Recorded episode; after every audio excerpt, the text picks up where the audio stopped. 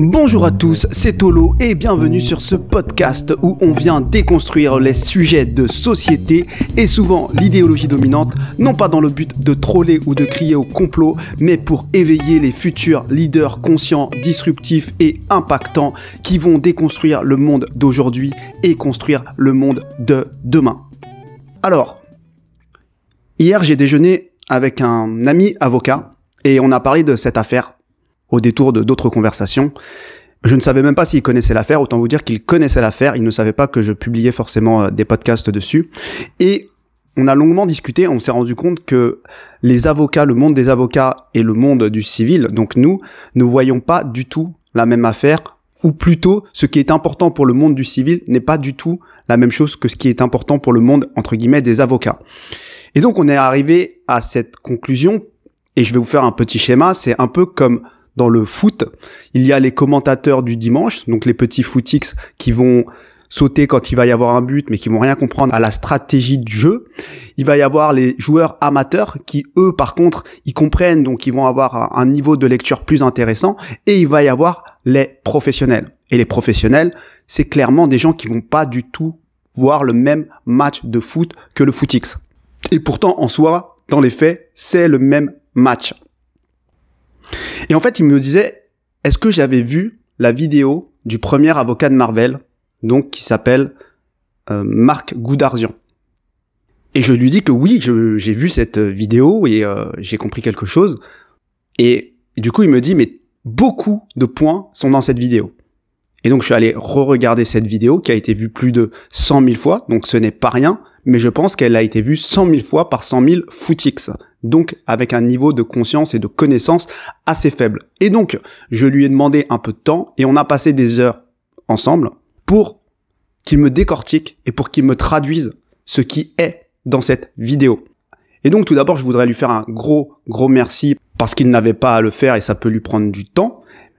Par contre, évidemment, il reste anonyme et ce n'est pas une discussion, c'est moi qui vais retranscrire de ma compréhension par rapport à son expertise. Donc déjà que lui-même n'est pas forcément infaillible, nous n'avons pas accès au dossier, donc il faut prendre tous ces points avec le bon recul. Moi, mon rôle, ça va être de vous éveiller pour vous faire comprendre ce qui se joue dans certains dossiers et notamment dans ce dossier-là. Et donc, après avoir visionné cette vidéo, vous pouvez aller voir la vidéo du premier avocat Marc Goudarzian qui est sur Valeurs Actuelles. Vous pouvez aller voir ses tweets et notamment ses tout premiers tweets où il énonce toutes les euh, nullités et d'autres choses. Et comme ça, ça va vous éclairer un peu plus sur sa vidéo parce que c'est très technique. Donc là, je vais vraiment vulgariser pour qu'on puisse déjà avoir une première marche vers cette lecture de vidéo qui est beaucoup plus technique. Donc vous l'aurez compris, le monde de YouTube, ça n'a rien à voir avec le monde de la justice et de ce qu'il se joue. Donc, évidemment, quand quelqu'un du métier s'exprime, soit c'est incompréhensible, soit il vulgarise trop. Donc, évidemment, il y a un biais, donc c'est très très difficile comme posture, et je l'expliquais dans mon podcast précédent. Mon objectif ici, c'est que vous compreniez la logique d'un avocat. Vous compreniez ce qu'il se joue dans la tête d'un avocat qui n'est pas juste quelqu'un qui doit être éloquent pour convaincre des magistrats? Je dis ça parce que sur YouTube, aujourd'hui, on voit plutôt des personnes qui donnent leur avis, qui refont le storytelling, on va citer quelques articles de loi et présenter l'addition derrière, donc c'est la version un peu fast-food. Les avocats sont avant tout des stratèges. Ils défendent les intérêts de leurs clients. Et pour ça, ils s'appuient sur les textes de loi pour construire leur plaidoirie. Mais avant tout, ce sont des stratèges avant d'être des personnes éloquentes. Et ça, c'est très important de le comprendre parce que on ne se base pas sur du vent. On se base sur la loi pour éviter tout délire subjectif ou émotionnel ou autre. Et donc, je dis ça parce que nous-mêmes, après avoir subi ce choc émotionnel de cette première incarcération pour ce type de délit, entre guillemets, on est tous sous le choc et on essaye de comprendre ce qui se passe. Moi, le premier, je le fais à ma façon. Mais du coup, parfois, on va essayer de désigner des coupables, notamment on va dire que c'est le système, on va dire que c'est la partie civile, on va dire que c'est Marvel, on va dire que c'est l'avocat. Mais une fois qu'on est sorti de cet émotionnel, il faut qu'on respire, il faut qu'on s'élève et il faut qu'on comprenne ce qui s'est passé, même de ce point de vue un peu difficile qui est le monde de la justice.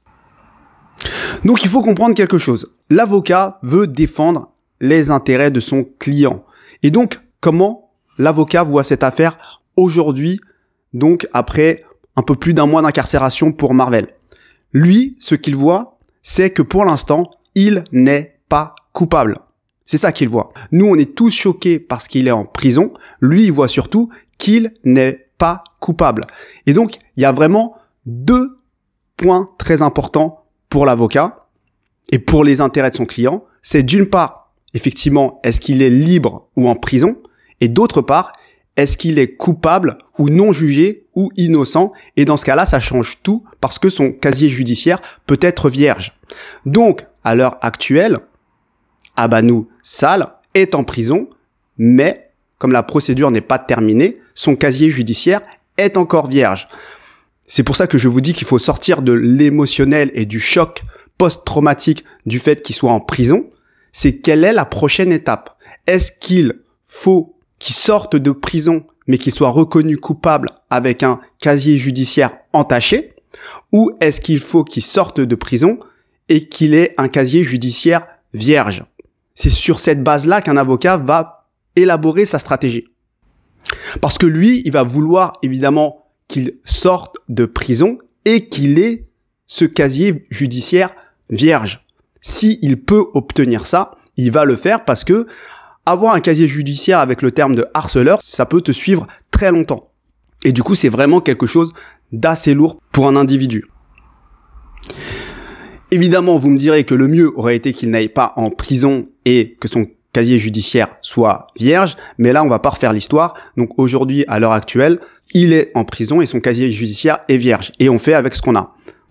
Et donc en fait, quand on comprend ça, déjà, on peut comprendre la première stratégie de l'avocat. La première et principale stratégie de Marc Goudarzian a été que son client n'aille ni en prison et ne soit pas reconnu coupable. C'était le but numéro un de sa stratégie.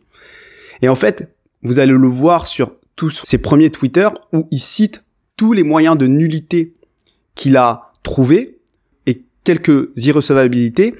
On va dire que les moyens de nullité, c'est des irrégularités qui rendraient certaines pièces irrecevables et qu'on retirerait du dossier et que potentiellement on puisse même finalement abandonner le dossier pour de trop nombreuses nullités.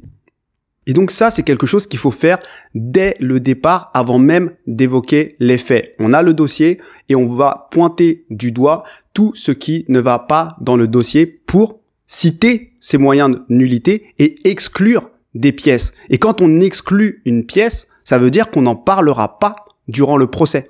C'est comme si cette pièce n'existait pas. Elle n'avait aucune valeur juridique. Même si j'ai dit durant un procès verbal que j'ai tué telle personne, si ce procès verbal, par exemple, je ne l'ai pas signé ou s'il y a toute autre irrégularité, même si j'ai avoué que j'ai tué quelqu'un, si cette pièce est irrecevable, entre guillemets, on la sort du dossier et c'est comme si je n'avais rien dit. Donc, c'est très important et c'est quelque chose qu'on ne peut pas ajouter en appel. Il faut le faire absolument dès le départ. Et donc c'est ce qu'il a fait. Donc il a, je vous laisse regarder. Je crois qu'il y a 21 points. Donc euh, je pense dans sa vidéo, je pense qu'il il parle de 15 moyens de nullité, mais je crois qu'il y a 21 points. Donc peut-être que c'est d'autres choses, des, des irrecevabilités ou des euh, prescriptions ou autres. Et donc comment ça se passe? C'est qu'en fait, lors du procès, on pointe du doigt toutes ces nullités. Les magistrats décide de se retirer ou non pour délibérer sur ces nullités, au risque, au bout de cette délibération, d'annuler tout le procès, ou il décide, au bout de cette délibération, finalement, de joindre l'incident au fond, c'est-à-dire de mélanger le fond et la forme. Et donc, de juger tout en même temps, et le fond et la forme, et d'avoir un jugement commun.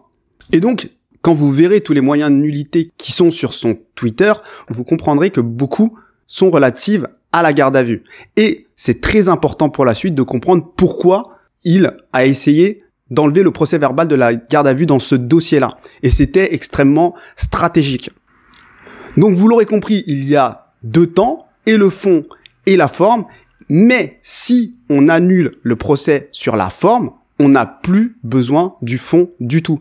Donc, la compétence principale d'un avocat pour relever toutes ces nullités, c'est pas forcément de connaître l'histoire.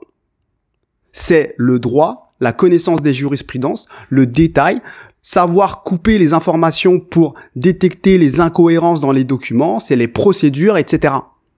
Et c'est pour ça que je disais que vous pouvez avoir toute l'éloquence que vous voulez, vous pouvez connaître l'histoire par cœur. Si un avocat annule votre procès parce qu'il y a des nullités qui ont été prises en compte, pour des raisons que j'ai évoquées juste avant, eh bien finalement, votre éloquence ne sert absolument à rien et c'est un peu l'art de la guerre, l'art de surprendre l'adversaire. Et donc ça, c'est très important de comprendre le timing à laquelle on fait les choses durant le procès, avant le procès, et que tout soit dans les règles entre guillemets. Et donc vous aurez compris que une fois que le dossier est clos, que l'enquête est clôturée, on ne peut plus rien ajouter. C'est terminé. Et particulièrement, on ne change pas ce qui est dans la plainte. Si tu as qualifié ce type de fait de cette façon-là, tu devras assumer que tu l'as qualifié de cette façon-là. Donc, il ne faut absolument pas se tromper dans les mots que l'on emploie, dans la qualification des faits que l'on met dans la plainte, parce qu'ici, c'est pas YouTube. Et c'est pour cette raison-là, d'ailleurs, qu'on a des avocats. Ce qui fait foi, c'est ce qui est dans la plainte. Et généralement, on va mettre l'infraction et l'article de loi directement dans la plainte. Et de la même manière, dans la plainte, et c'est ça qui n'a pas été bien compris aussi, je pense, c'est que si vous mettez des termes comme diffamation, injure publique, incitation à la haine, qui relèvent des infractions de presse, on n'est plus du tout dans le même type de procès. Parce que ce sont des infractions spécifiques. Et du coup, elles prévalent sur les infractions générales. Parce que si on tombe non plus dans le pénal, mais dans la loi de 1881, donc des infractions de presse, ce n'est plus du tout la même affaire. Donc, la plainte, le contenu de la plainte auquel on n'a pas accès, est très important. Et il a l'air de dire, cet avocat, il a l'air de parler d'infraction de presse. Et ce qu'il faut bien comprendre, c'est qu'il y aurait dû potentiellement y avoir deux plaintes distinctes. Mais si dans les deux mêmes plaintes, il y a des infractions de presse et des infractions générales, on rentre dans le processus des infractions de presse. Et c'est très important de le comprendre parce qu'il n'y a pas de mandat de dépôt dans les infractions de presse.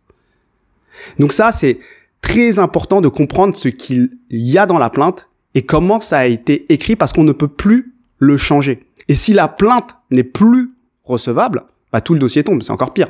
Donc ça, c'est vraiment quelque chose qui concerne la forme, mais qui est finalement très important. Donc l'avocat, c'est un stratège. C'est ça qu'il va regarder. Lui, il va regarder ce qui se dit, il va regarder les lois et il va plaider et construire à partir de tout ça. Et donc c'est très très important ce que je dis ici parce que je pense que ça n'a pas été très, très, très bien compris sa, sa posture, mais finalement, je vous le dis clairement, il a très bien fait son boulot, en tout cas d'un point de vue d'avocat du retour que j'ai eu. Mais par exemple, quand il parle de Marvel Fitness ou Marvel Fitness Channel, qu'est-ce qui est écrit dans la plainte? On ne pourra pas le changer. S'il faut fermer des comptes, on fermera le compte qui est dans la plainte. Et ça, c'est très important et pour nous, c'est du détail parce que ça n'a rien à voir avec tout le côté émotionnel que l'on peut rechercher à travers ce type de vidéo. Mais c'est pour ça que le monde, finalement, du droit, des lois, de la justice, des avocats, est très différent du nôtre.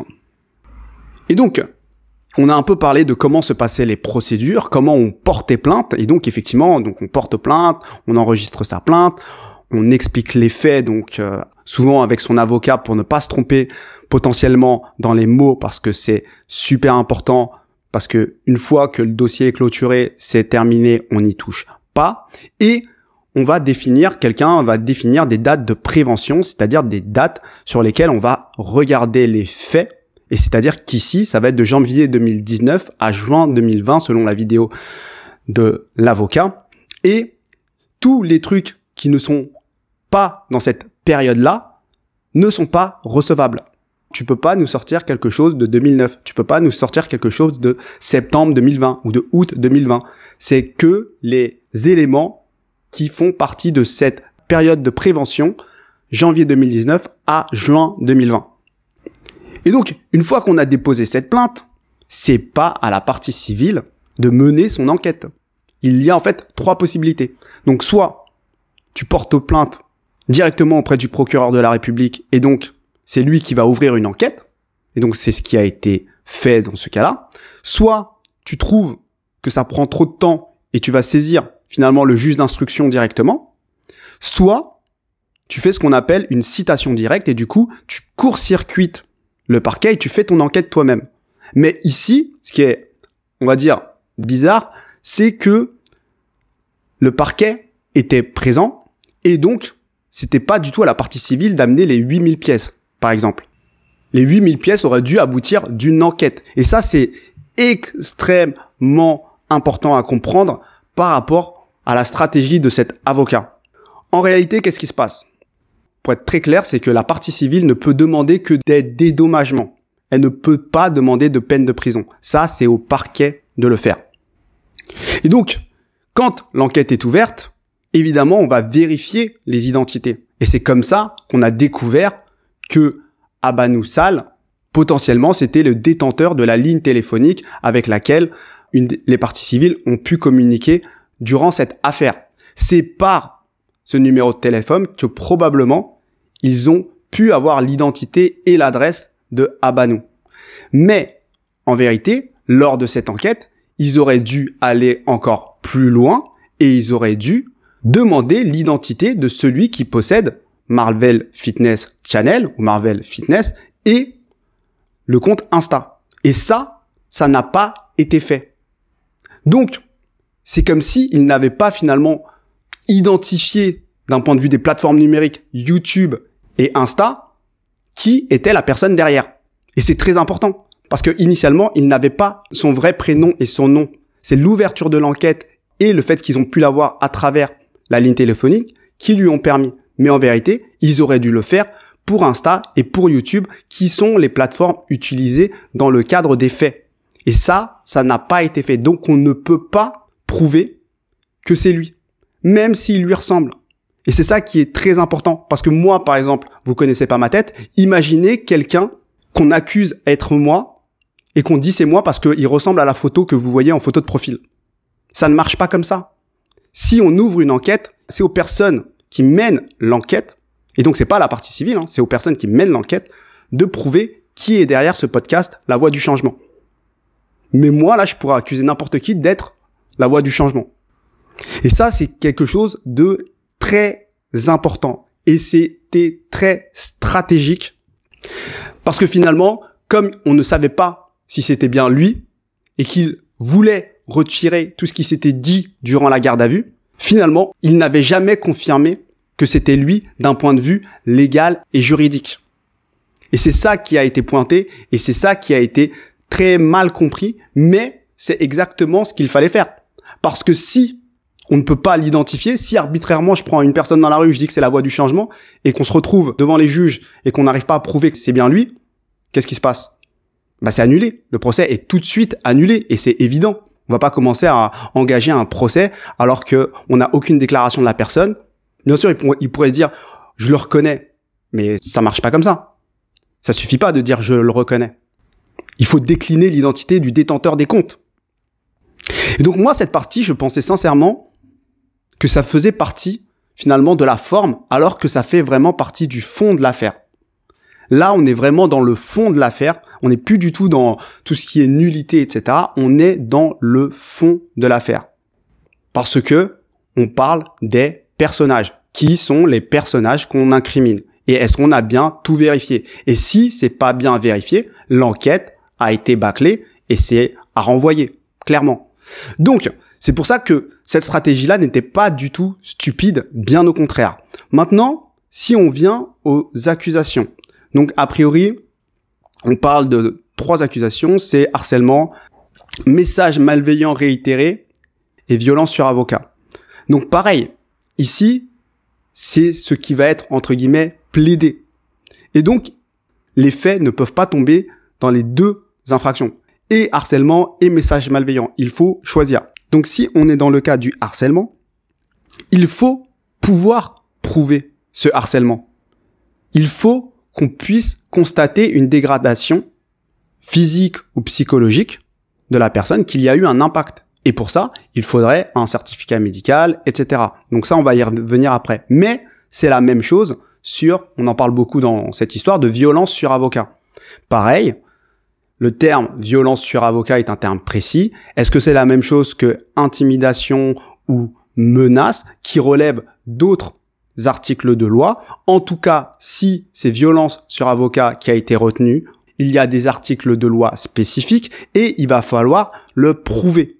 Et il va falloir donc prouver qu'il y a une réelle intention d'exercer une violence. Il va falloir prouver, si ce n'est pas physique, que ça a été psychologique. Et donc, forcément, on va arriver aux preuves. Et donc, les preuves, comme je vous l'ai dit, elles doivent rentrer dans une période de prévention, dans la date de janvier 2019 à juin 2020. Donc, on doit pouvoir prouver de manière légale que c'est bien dans ces périodes-là. Et encore une fois, si ce sont des impressions écran de messages Insta, YouTube ou autres, on ne voit pas la date. Ça ne peut pas être recevable. Ce n'est pas possible. Et en vérité, il faudrait le codage de la page avec la date. Sinon, ça n'a pas de valeur. Et concernant les constats d'huissier, ils n'ont pas réellement de valeur dans le pénal, même s'ils peuvent en avoir dans le civil. Mais encore une fois, on n'a pas vraiment accès au dossier, mais s'il y a 8000 pièces et que ce sont des impressions à écran, ça ne peut pas être retenu. C'est pas possible. On peut pas prouver que ça, ça rentre dans la période de prévention. Et ça, c'est très important et c'est à l'avocat de le pointer et de dire que ce n'est pas recevable. Et de la même manière, les certificats médicaux, donc qui sont pour le coup les preuves pour prouver finalement les impacts psychologiques ou autre, eh bien, pareil, il faut que ce, ça peut pas être euh, un certificat médical de ton généraliste.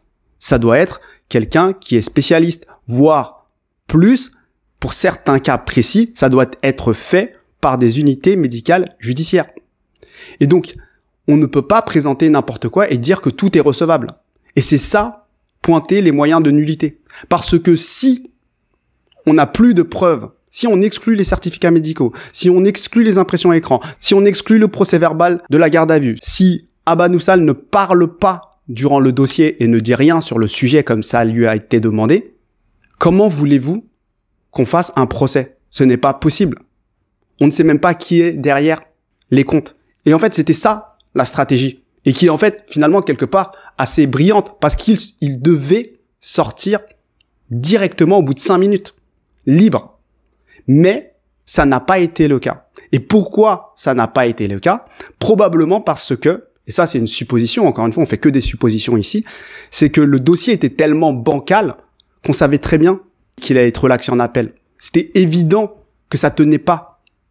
Avec tout ce que je vous ai cité, là on s'est basé que sur les, vidéos du premier avocat. Il y a plein de choses dans le dossier, il a peut-être fait plein d'autres choses, mais euh, en tout cas moi je me base sur ça. Et que finalement, il s'en serait sorti libre, sans prison, et avec un casier judiciaire vierge. Parce qu'il n'aura ni été coupable, ni innocent, parce que le procès aurait été euh, tout simplement annulé. Et c'était ça la stratégie, et je pense que c'était la meilleure stratégie, sauf qu'en face, il n'était pas question que ça passe comme ça. Et donc du coup, je pense que comme il savait qu'il allait être relaxé, libre, et avec ce casier judiciaire vierge, à mon avis, ils lui ont dit tu feras quand même de la prison. Je pense que c'est la raison principale pour laquelle il y a eu cette prison, parce qu'en fait, le dossier ne tient pas. Et du coup, ça va être un peu sa petite punition, et ça va calmer les parties civiles et autres personnes. Donc, c'est une lecture un peu plus technique que je viens de vous dire, que j'ai essayé de vulgariser, et j'invite euh, toutes les personnes beaucoup plus professionnelles que moi à enrichir ce dossier. Je lis vos messages, mais je ne peux pas forcément tout lire parce que sinon ça me demande de me connecter tout le temps à YouTube et sincèrement, je n'ai pas envie euh, de passer ma vie dessus. Donc désolé si je ne réponds pas, mais en tout cas, c'était pour vous faire une première introduction et maintenant vous pouvez aller voir la vidéo de l'avocat Marc Goudarzian, celle qui est sur Valeurs Actuelles.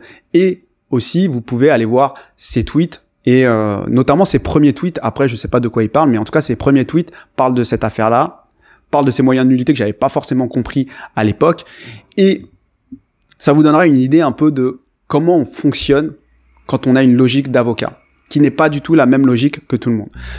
Donc j'espère que ça vous a plu, c'était très difficile de comprendre toutes ces informations, j'ai essayé de les restituer comme je pouvais. N'hésitez pas à liker, commenter, vous abonner, partager. Je vous souhaite à tous une bonne journée et à bientôt.